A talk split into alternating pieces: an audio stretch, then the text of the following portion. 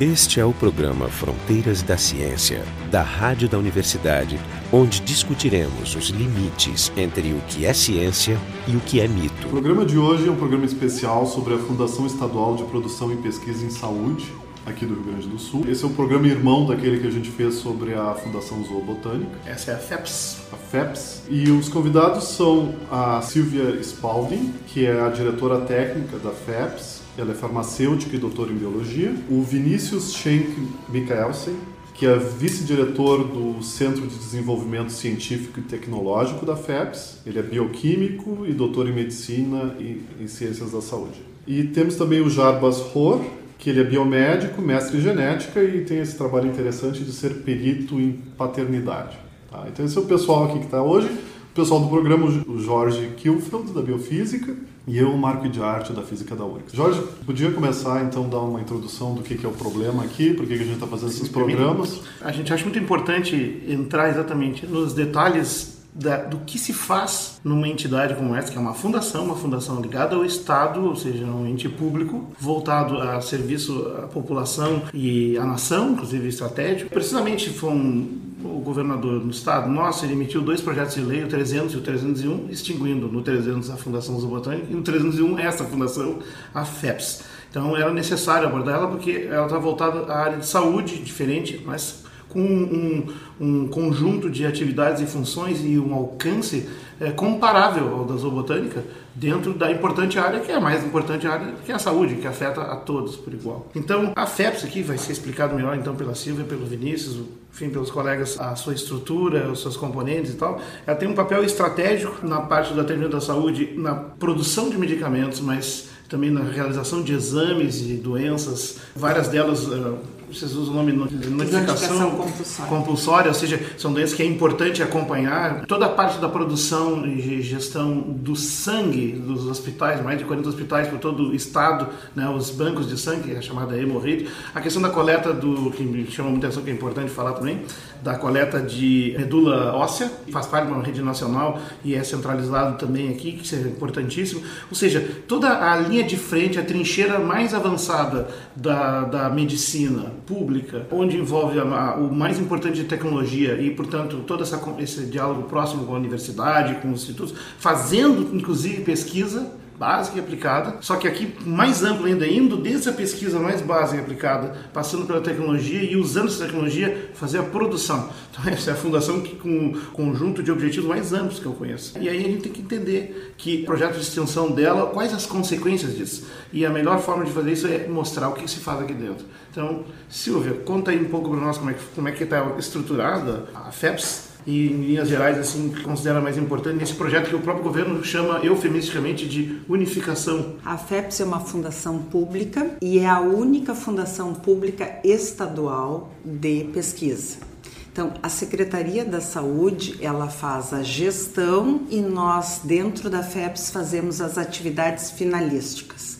Nós temos 20 anos de criação e temos dentro desta fundação departamentos que têm até 103 anos. São departamentos mais antigos que a nossa fundação. Vem de antes. Então, nós temos atividades que são totalmente previstas na Constituição e na lei do SUS, a 8080, que são funções e deveres do Estado. Nós atendemos as questões dos diagnósticos das doenças uh, compulsórias, né, de notificação compulsória, como tu falasse. Que, quais são elas? Dá, dá, dois exemplos. Olha, dois exemplos: HIV, tuberculose, Aham. hepatites e Esse aí é vai. compulsória no sentido obrigatória, de obrigatoriedade. Aham. Porque elas são altamente contagiosas. Isso. Então, assim, o Estado uh, tem que ter um órgão que é o responsável por dar a certeza, qualidade e segurança no diagnóstico laboratorial.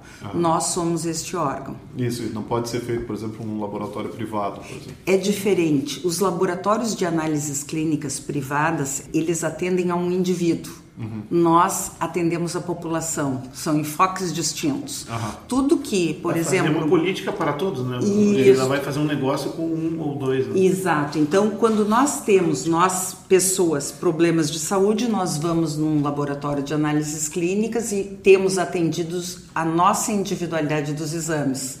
A FEPS trata de população. Então, o que, que nós fazemos aqui? Nós temos o diagnóstico. Se a gente pensar na área humana, surtos, surtos uhum. alimentares, meningites, diagnóstico de meningite. Nós temos a parte de tuberculose, a parte de AIDS, temos a parte de vetores. Nós falamos muito aqui no, no estado sobre dengue. Então tá nós chegando, né? exatamente. Mais, né? Nós estamos recebendo uma coisa que a população talvez não conheça muito que chama-se da leishmaniose. Uhum.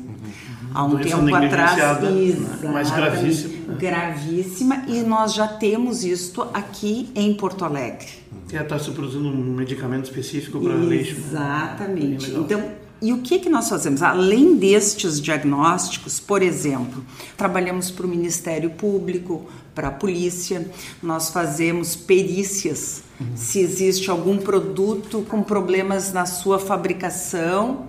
Ou se foi fraudado. Se foi fraudado. Que acontece. Isso. Por exemplo, vocês ouviram falar no leite. É, o escândalo do leite é, foi repercussão nacional. Foi hum, tudo feito aqui. Aqui. Uhum. Existe uma doença agora que nós estamos entrando na época farroupilha aqui, né? Que chama-se mormo.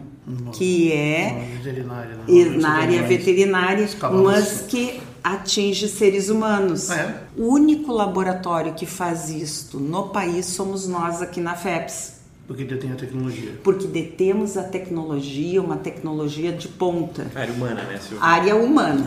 Nós não trabalhamos com animais. É, Para isso, é tem a parte né? é o lanagro. Então a parte humana e de vetores nós atendemos aqui. Hum. Junto com isso, nós temos a parte de hemoterapia, Sim. que nós temos mais de 150 hospitais que nós fornecemos sangue para os leitos do SUS, do Sistema Único de Saúde, e temos as nossas referências de eh, pesquisa. Por exemplo, Dentro desta área do sangue, nós temos uma pesquisa muito interessante com os pacientes portadores de hemofilia. Uhum, uhum. Isso nós trabalhamos junto com empresas, universidades e assim por diante. Vocês têm alunos de pós-graduação e de graduação? Aqui? Alunos, assim, as universidades utilizam a FEPS para uh, fazerem os, os, nossos trabalhos de iniciação científica, os uhum. nossos TCCs, alunos de mestrado, doutorado e pós-doutorado. Muitos dos que estão aqui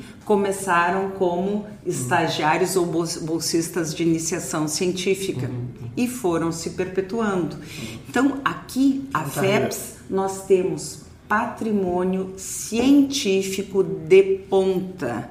Temos parcerias nacionais, parcerias estaduais e parcerias internacionais. Então, nós funcionamos em rede. E produção de recursos humanos. Também, né? Exatamente. Ou seja, está se formando não só a tecnologia, mas as pessoas. Isso. Né? Sim, por, de, por detrás, vamos dizer, da ideia de uma extinção, teria uma ideia de, de econômica. Vamos poupar depois da extinção. Isso não é verdade, né? Não. É, tem que entrar em detalhes sobre... não está mostrado, né? É, é. Porque, na verdade, a proposta, como ele falou, de unificação, remanejar, os que são de carreira continuarão custando. Isso. Então, se a gente então... pensar no projeto de lei 301 que está tramitando, ele fala em economia do Estado, mas pelos nossos levantamentos não trará economia. Porque vai ter que comprar os serviços, né? não dá para entender. E desarticular o que está montado. Simplesmente é um... não vai estar constando como sendo uma despesa obrigatória, né? mas vai ser uma despesa eventual cara. Mas nós, vou citar um exemplo que até o colega Vinícius depois também pode falar melhor. Em 2007, nós estávamos com problema de falta de verba para pesquisa, 2007. Em maio, nós fizemos um contrato de prestação de serviços com o Tribunal de Justiça e a Defensoria Pública para fazer os testes de paternidade do estado do Rio Grande do Sul. Nós tínhamos naquela época uma fila de dois anos de crianças e famílias esperando para identificar a paternidade ou maternidade. Ou seja, quem pedia demorava dois, dois anos. O hum. que, que nós fizemos? Nós fizemos este contrato de prestação de serviços. Hoje não existe fila no estado do Rio Grande do Sul. Nós atendemos a população de forma gratuita e trouxemos com isso para os cofres do Estado essa verba que saía dos cofres públicos do Estado. E utilizamos esta verba, reaplicamos para as nossas pesquisas. Inclusive, nós temos, em função desta decisão correta de gestão, o laboratório no país que tem a segunda produção em termos de análises forenses. Eu é, acho que o Vinícius pode anos, falar. Né? Nesses oito anos já, já são mais de 38 mil casos no braço de serviço do nosso laboratório. Então, o que a gente, o que a gente responde, né, ou, uma, ou melhor, uma resposta direta nesse tempo todo, é o recurso que foi trazido que mencionou, foi mencionado pela Silvia, 18 milhões. Essa é a resposta. Ou seja, ele não só reduz custos porque a contratação privada não teria o mesmo alcance e custaria mais caro. Nós tivemos um exemplo igual da Fundação Zobotânica, é, onde um, laudos, um, um né? laudo que foi encomendado por, por, uma empresa privada aí demorou mais tempo a ser feito, custou cinco ou seis vezes mais uhum. do que um feito ali, que inclusive a documentação fica toda ali, não fica na mão do, é, do prestador de serviço, que são de diferentes. E, e é interessante dizer que esse essa, essa questão de, de, execução dessa atividade de investigação de paternidade acaba fomentando pesquisas em várias áreas, mas principalmente também na área forense, que é a área do, da investigação de paternidade. Então, por exemplo, o laboratório, pegando São assim técnicos uma... parecidos que os CSIs, é. pesquisa de É, e pegando assim uma, pegando assim uma, uma escala de indicadores bibliométricos, por exemplo, na, na América Latina a gente perceberia que esse laboratório do estado teria uma representação importante. O, o, analisador genético utilizado para as análises, para desenvolvimento do laudo, ele é o mesmo utilizado pelo FBI, por exemplo. Uhum. Uh, do, é tecnologia de ponta mesmo. De ponta. E todos esses 38 mil análises que já foram feitas, uh, o nosso banco de dados já faz parte do banco de dados do FBI por causa da, da frequência alélica, do, uhum. da, do diagnóstico e da genotipagem da população.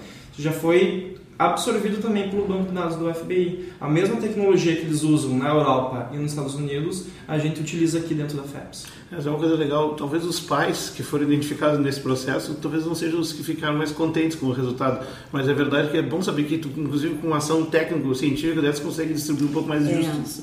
Saúde, existe um processo que a gente fala pouco que é a saúde mental. É, é verdade. Nós estamos agora no mês do suicídio. Aqui dentro da FEPS, nós temos um laboratório de urgência e emergência que trabalha 24 horas por dia e nós sabemos tanto as questões das drogas de abuso como as questões que estão de tentativa de suicídio. Estão todas amarradas, né? Nós temos esse psiquiátrico, né? Se, se os senhores quiserem saber exatamente agora do que que a pessoa faz a tentativa de suicídio, nós sabemos o número de casos e as causas uhum. prováveis.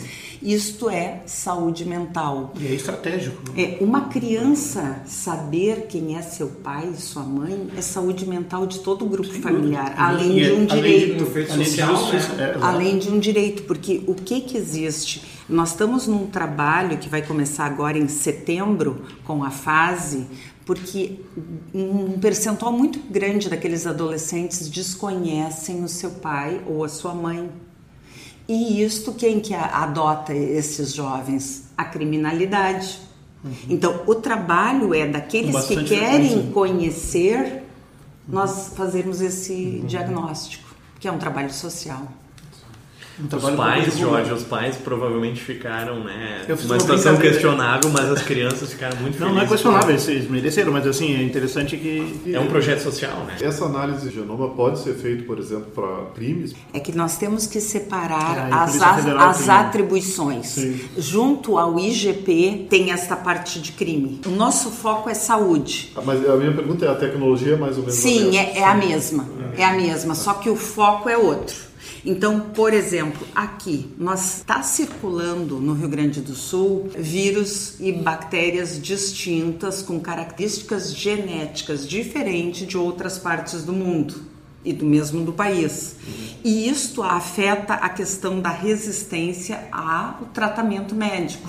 Então, nós já sabemos, e tem um núcleo muito forte aqui dentro da FEPS que trabalha com tuberculose, que trabalha é um com... eixo histórico aqui, desde LACEN faz isso desde o início isso, do século passado. Desde o século passado. Quando exatamente. era uma doença absolutamente devastadora, era, era a SIDA da época. Exatamente. Assim. E agora, ela é uma doença que está tendo reemergência. Está tendo reemergência um pouco por causa da SIDA. Né? Isso. É como nós tivemos nos anos 90 a volta da cólera, pô, coisa ridícula. E quem faz o diagnóstico da cólera?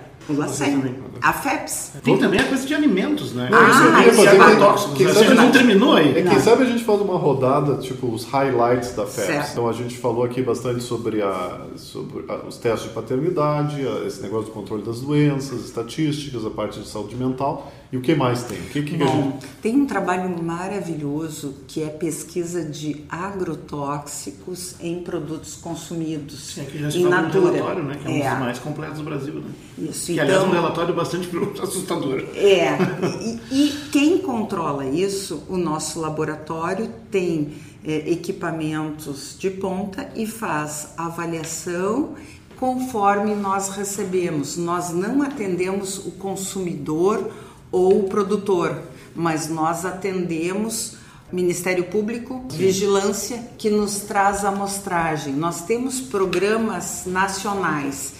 Nós temos o programa Para né? e temos outros programas que são para análise, por exemplo, é retirado determinado moranguinho, pimentão, é por matriz de produto na SEASA e é trazido para cá. E nós fazemos a análise de qual agrotóxico que está ou não sendo consumido e utilizado pelo produtor.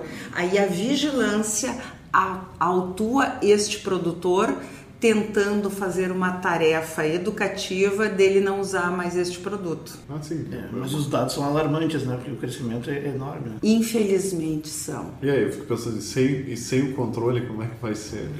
Ah, Então, a desregulamentação tem suas consequências. Toda essa lógica desregulamentadora, que está um pouco por trás do projeto de extinção, né, é isso. Aliás, uma coisa que eu queria puxar, assim, na justificativa do PL, eu, não- eu gostei que tem uma frase muito legal aqui que diz assim que no momento atual você tá para ver que é exatamente o contrário que está acontecendo. Né? O momento atual exige que temos uma estrutura administrativa transparente, e se tu vai ver, tudo está na página, divulgado, bem sabido. Nós aqui estamos contando algumas coisas mais. Eficaz, eu só vejo exemplos disso. Inserido em um modelo pautado pela modernização de gestão, em que eles desempenhem as suas funções de acordo, de forma qualificada, com adequada prestação de serviço ao cidadão. É estranho ver uma justificativa dizendo exatamente o que está acontecendo como motivo para se É um pouco surrealista até. Mas enfim, a gente sabe que existem outras coisas por trás nesse debate, mas não queremos entrar nelas. Queria enfatizar assim, é, o que, que qual seria o cenário se tu desarticula ela, É, isso ela eu- como está eu pensado? queria pensar- eu- porque porque- vão relocar alguns desses órgãos dos locais, vai ficar tudo mais, fios mais soltos. O Vinícius queria comentar É, porque eu, eu acho que a ideia é Fazer o da- cenário, né? A ideia da modernização administrativa é dizer assim, ah, tem que tirar os administradores intermediários, vamos fazer um contato direto. Aliás, chama atenção na justificativa, ele só fala no, no que. Contato No, ó, Isso, fazer contato direto. é o- Na- é o- na- é o- na- são os órgãos direto com os chefes. na justificativa tem- ele é bem claro, ele quer fazer um sensível enxugamento da máquina administrativa, fecha aspas. E não fala do resto, a máquina técnica, a máquina científica. Cadê essas aí? Ficou onde? Eu gostaria de só fazer uma fala da máquina científica. Né? A realidade nesse processo, eu acho que a Silvia vai mencionar e todos nós somos a favor de uma reformulação, mas dentro do aspecto científico, eu imagino um sensível impacto da formação de recursos humanos que a gente falou, esses vínculos que a gente faz, iniciação científica, mestrado, doutorado, vários estudantes os quais a gente tem vinculado com os laboratórios da FEPS. Isso certamente Desaparecerá. é, não digo desaparecerá, mas irá minguar rapidamente, justamente pela questão das dificuldades de exercer essas atividades, eu imagino, na Secretaria Estadual de Saúde. Eu participei por dois anos de uma comissão de formulação de política de Estado de Ciência, Tecnologia e Inovação, onde eu tive a oportunidade, aí eu estou dizendo assim, é, é a minha opinião, o aspecto de eu ter presenciado esses depoimentos de vários profissionais que estão na Secretaria Estadual de Saúde. Eu tenho a impressão de que lá por esse cenário que eu pude participar, nós teríamos uma dificuldade muito grande, não só por questões de nós não termos uma, uma personalidade jurídica para fazer isso tão claramente, mas pelas participações dos programas de fomento, acesso lá, a elas, né? acesso exemplo, a esses a programas. A FINEP é muito estrita.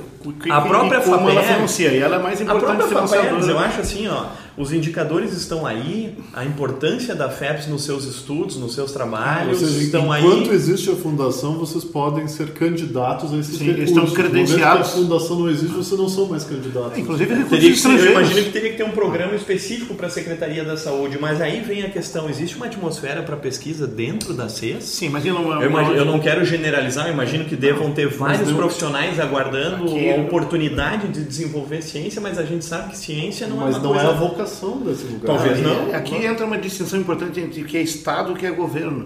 Então, lá na Secretaria vai ficar à mercê das ondas de quatro anos de trocas sucessivas. Portanto, não tem a estabilidade necessária e demandada, por exemplo, por os órgãos financiadores como o FINEP, inclusive agências estrangeiras que também aportam recursos. Eles não vão querer botar dinheiro em algo que pode trocar o bel prazer dos ventos políticos em dois, três anos. Então, a estabilidade de órgão de Estado, mesmo sendo fundação, que é uma autarquia, caso, tem um Estado jurídico intermediário entre um órgão público total e uma, e uma empresa privada, mas ele é uma coisa, não sei se tu quer comentar um pouco sobre isso. Sim, É, sim. Isso é assim, importante, né? É, então assim, vamos pensar. Nós somos totalmente públicos, 100% 100% públicos públicos. e administração indireta.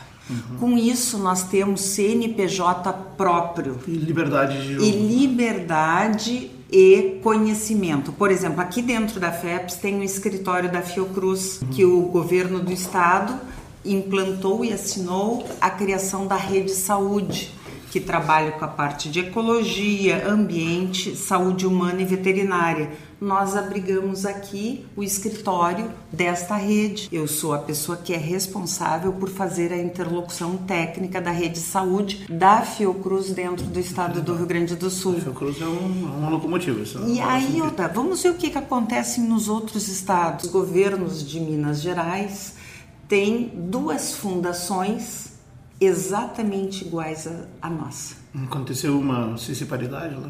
Não, não, não. Começou diferente, iniciou diferente. E o que que acontece? Quando o Aécio e depois o Anastasia fizeram a gestão do Estado, eles não extinguiram. E eu conversei com o senador Anastasia e eu perguntei, senador, por que que não foi extinto? Porque não é econômico. Extinguir não é econômico. Extinguir uma fundação pública é antieconômico. Ah, exato. Mantiveram, lá existe o Hemominas, que é uma fundação que faz a parte de hemoterapia e hematologia, e a FUNED, que faz as nossas outras ações. Eles mudaram, deram um choque de gestão Acabou sendo uma, uma- uma alteração positiva e produtiva. muito. Sim, E- porque ninguém é contra o aprimoramento Não, da, da da gestão. gestão. Assim, não, não ficaria mais ágil e eficaz assim, centralizando ela de uma forma diferente do que ela está atualmente? Ou não centralizando. Ou não centralizando, né? A centralização está na oposição à eficiência, neste caso. Se se centralizar, nós vamos competir, por exemplo, na gestão direta com os leitos da UTI neonatal. O que, que vai ser mais importante para o governo do estado? Dar uma verba para um leito de UTI neonatal ou para pesquisa?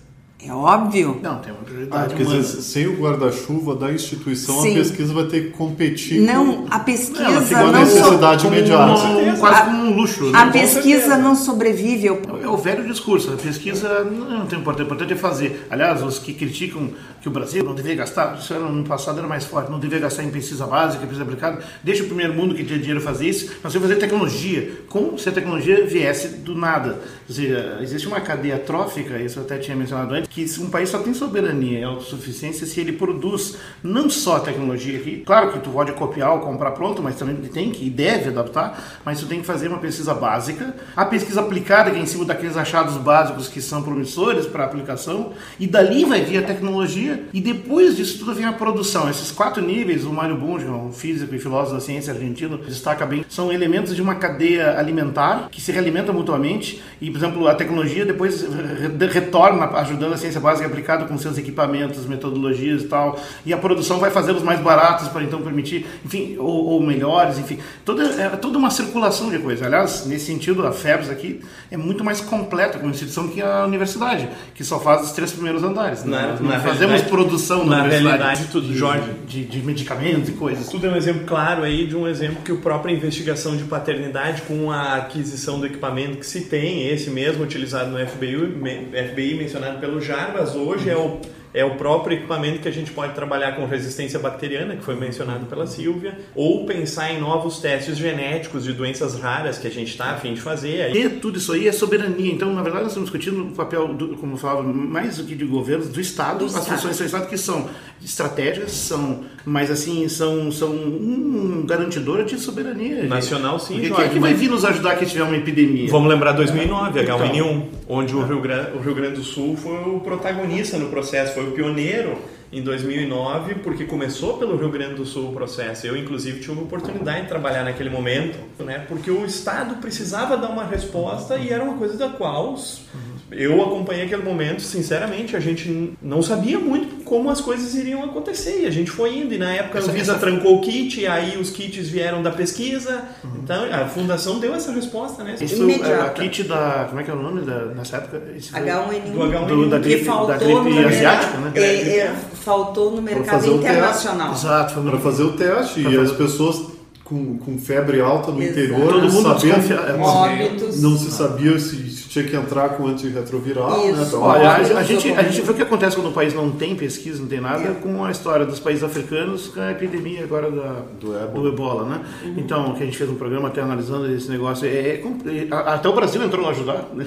porque na verdade, com medicamentos e tal, mas na verdade eles estão completamente desprotegidos, é como um bebê nu na selva. Se o Estado não cumpre o seu papel, a população sofre. E o que nós vemos aqui na FEPS é uma fundação que cumpre o seu papel. Então, o que, que nós vamos pensar? Eh, vamos perder esse patrimônio? Qual é o motivo se ele não causa benefício econômico? E, e isso que entra no lugar pode realmente colocar em risco o pouco que Não, tem, e- que- o tanto que tem. E se estamos falando em gestão, gestão do conhecimento, aí se perde. É, a gestão do É. conhecimento se perde. E a produção, porque se tem pesquisa aqui, aliás, eu queria até falar um pouco mais desse do, do CDCT, né? Já, parece uma, a linha de frente mesmo, porque é pesquisa mesmo, não é, não é assim pegar uma tecnologia pronta, abrir o pacote e sair usando. Tá, então assim, toda a FEPS faz pesquisa.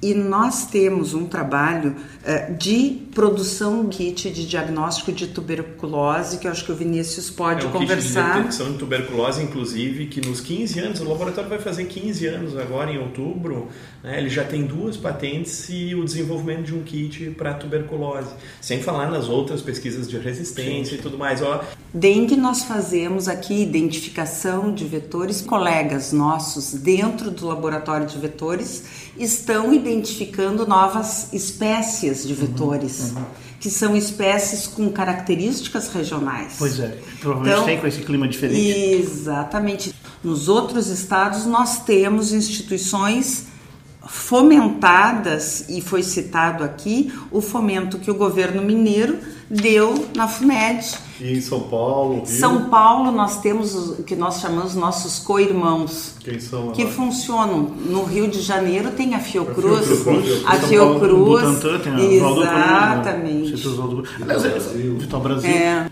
só que 70. isto significa trabalhar e formar pesquisa, linhas de pesquisa, leva quantos anos? Ao redor de 10 anos. Aí nós vamos terminar as linhas de pesquisa, que são várias aqui dentro, para qual é o benefício? E É, muito a fácil. A pesquisa- ciência é a o mar ciência a fácil- ciência é, é- é é difícil de rápido. construir, muito fácil de matar. Então, É, Basta deixar de Uma coisa que dois agora a gente está tá pensando, até no nível federal, agora a gente está com uma dificuldade com o financiamento de pesquisa que tá, que é que está que tá levantando os nossos cabelos também. Porque Isso. a gente sabe quão, quão frágil é o O sistema. Brasil deu saltos na área de produção científica e tecnológica, ainda falta muito, mas deu saltos reais, concretos. E, e se pode perder rapidamente é. isso. Eu acho que nós estamos vendo o mesmo filme de novo, e de novo, e de novo. Ou seja, a, a, o elo frágil é a ciência, porque o pensamento crítico, a produção do conhecimento são coisas delicadas que precisam ser uh, pacientemente construídas, elaboradas, em, em, penetradas no tecido social humano envolvido na formação de recursos humanos, cevado e levado adiante pacientemente as relações estabelecidas localmente, internacionalmente e tudo mais.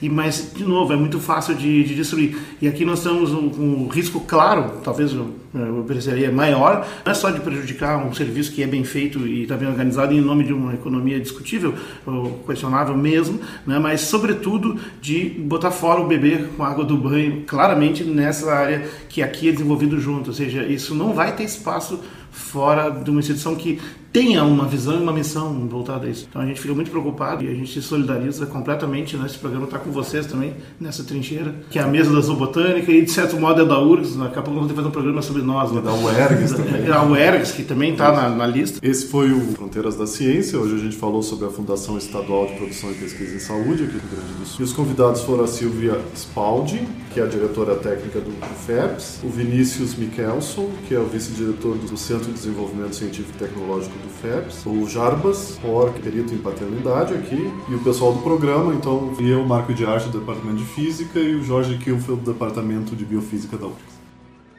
O programa Fronteiras da Ciência é um projeto do Instituto de Física da URGS, direção técnica de Francisco Guazelli.